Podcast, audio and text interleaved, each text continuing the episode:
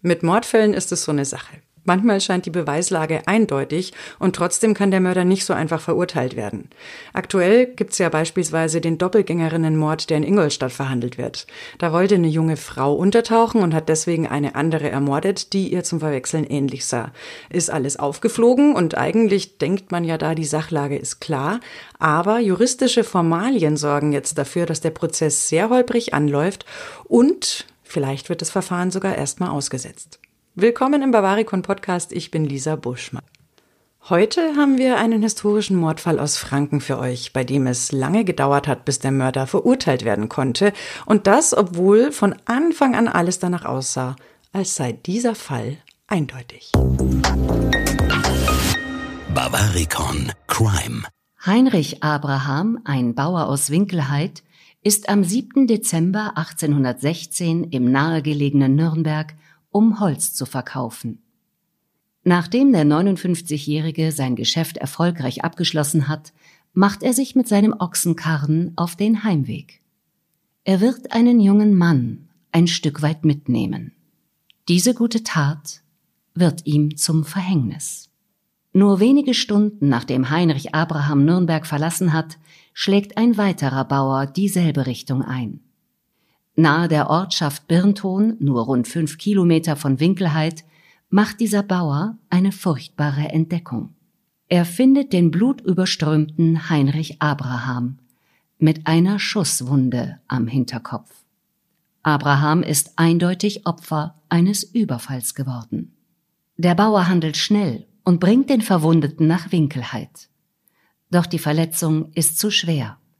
Heinrich Abraham verstirbt noch am selben Tag. Der Schock in der Umgebung ist groß. Wer mag diese hinterhältige Tat nur begangen haben? Die Ermittler machen sich an die Arbeit und haben schnell einen Verdächtigen. Sie sind sich sicher, dass ein gewisser Johann Walliser der Täter sein muss. Der 23-Jährige stammt aus Zerzabelshof. Heute ist das ein Stadtteil Nürnbergs in unmittelbarer Nähe des Zeppelinfeldes. Der dringend tatverdächtige Walliser wird sofort verhaftet und an das Landgericht Altdorf überwiesen.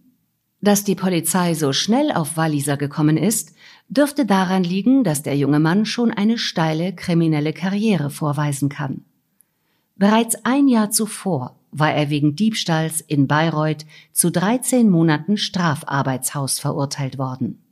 Leider, vor allem aus Sicht von Heinrich Abraham, wurde Walliser aber vorzeitig entlassen. Gebracht hat die Strafe nichts, denn Walliser muss sich irgendwo eine Pistole besorgt haben, die spätere Tatwaffe. Später wird er über die Zeit in Bayreuth sagen, man hätte mich nicht in das Zuchthaus tun sollen, da bin ich erst böse geworden. Und böse Gedanken hat Walliser, als er mit der Pistole sein Elternhaus im Dezember 1816 verlässt. Zeugen berichten den Ermittlern, dass sie gesehen haben, wie Heinrich Abraham Walliser ein Stück auf seinem Wagen mitgenommen hat. Später wird im Haus seines Vaters die Pistole sichergestellt, aus der eindeutig vor kurzem ein Schuss abgefeuert worden ist. Auch der Geldbeutel des Opfers wird dort gefunden. Die Witwe Abrahams kann ihn eindeutig identifizieren. Der Geldbeutel ist nämlich mit einem besonderen Zeichen versehen, das, so abergläubisch war Herr Abraham, Unglück fernhalten sollte. Die Beweislast scheint erdrückend. Doch was dann passiert, ist bemerkenswert. Johann Walliser streitet alles ab und hat für jeden Vorwurf eine Ausrede parat. Die Waffe hat er angeblich zum Salut bei einer Hochzeit abgefeuert. In einer anderen Variante hat er damit Eichhörnchen gejagt. Den Geldbeutel will er von einem der Mithäftlinge im Strafarbeitshaus bekommen haben. Der ist leider inzwischen verstorben und kann die Aussage von Walliser nicht bestätigen. Im Zweifel also für den Angeklagten. Und so wird das Verfahren gegen Walliser im April 1817 wegen Mangel an Beweisen eingestellt. So ganz will ihn die Justiz aber nicht vom Haken lassen. Walliser bekommt die Auflage, eine Kaution zu zahlen oder für fünf Jahre in ein Arbeitshaus zu gehen. Da er pleite ist, droht ihm letzteres. Bevor Walliser ins Arbeitshaus Dinkelsbühl eingeliefert werden soll, meldet sich ein ehemaliger Mithäftling. Er heißt Johann Pfelzer und gibt zu Protokoll, dass Walliser ihm von dem Raubmord an Abraham erzählt hat. Kommt jetzt wieder Bewegung in den Fall? Auf den ersten Blick scheint es so zu sein.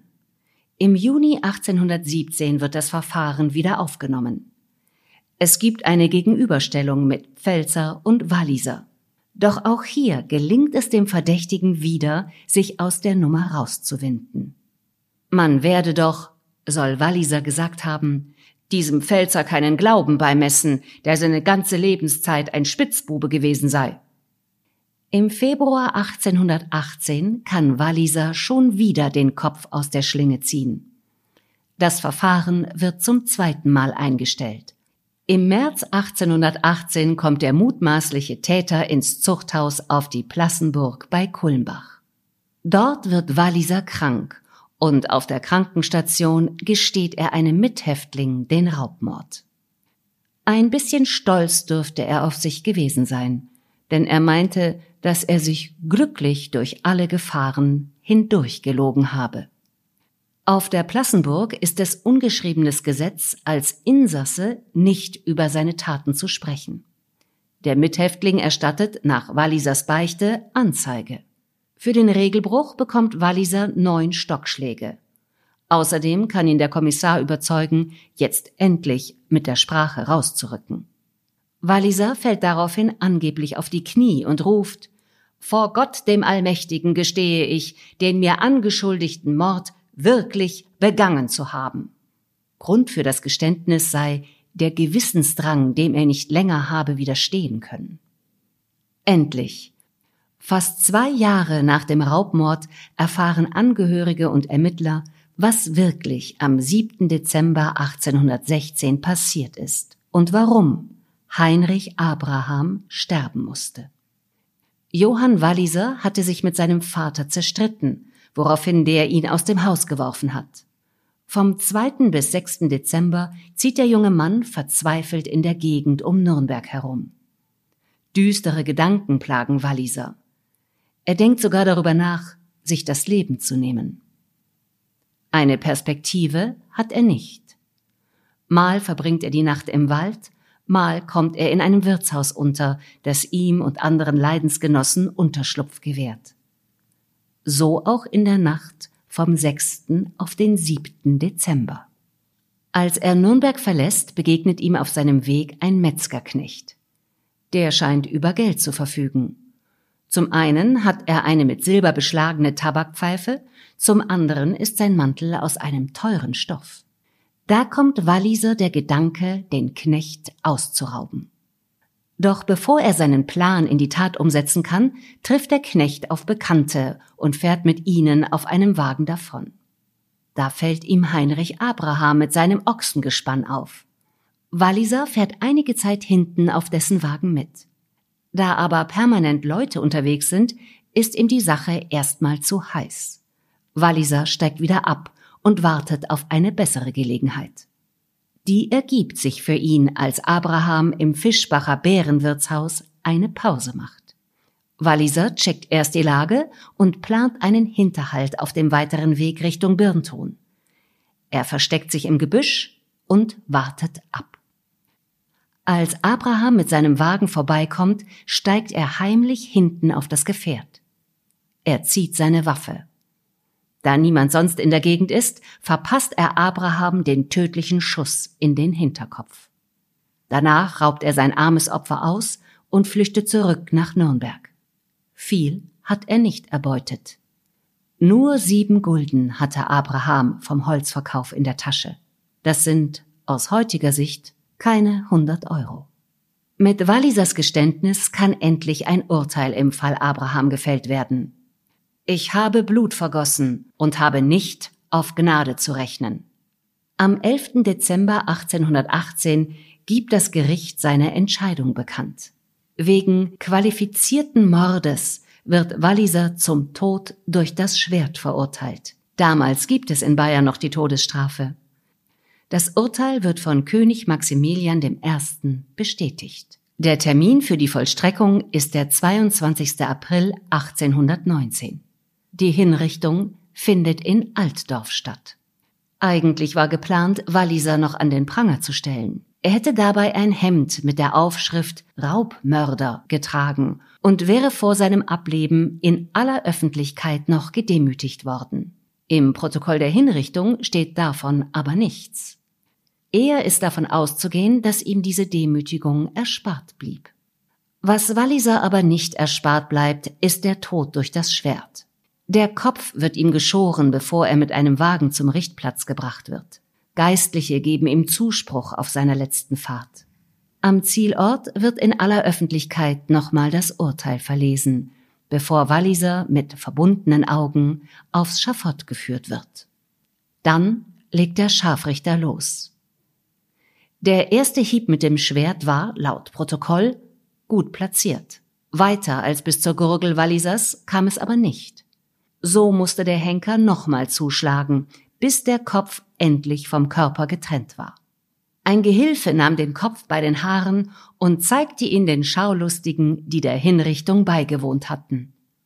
Ein grausiges Spektakel, das so zum Glück an dieser Stelle nicht mehr stattgefunden hat denn die Hinrichtung von Johann Walliser war die letzte in Altdorf.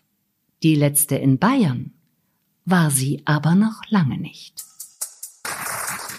Öffentliche Hinrichtungen waren ein echt grausiges Spektakel, das lange noch üblich war. In München fand die letzte öffentliche Hinrichtung zum Beispiel 1854 statt, in Kempten im Allgäu sogar erst 1928. Offiziell wurde die Todesstrafe in Bayern 1998 formal abgeschafft. Das war allerdings wirklich nur rein formell. Im Grundgesetz heißt es im Artikel 102, die Todesstrafe ist abgeschafft und Bundesrecht steht über dem Recht der Länder. Zum Glück. Weitere spannende Kriminalfälle aus Bayern findet ihr im historischen Lexikon Bayerns. Link findet ihr in den Show Notes und hört euch auch gerne unsere weiteren Podcast-Folgen aus der Rubrik Crime an, falls ihr das nicht eh schon lange habt. Ich sag danke fürs Zuhören, macht's gut, bis zum nächsten Mal. Bavaricon Podcast. Alle 14 Tage überall da, wo es Podcasts gibt.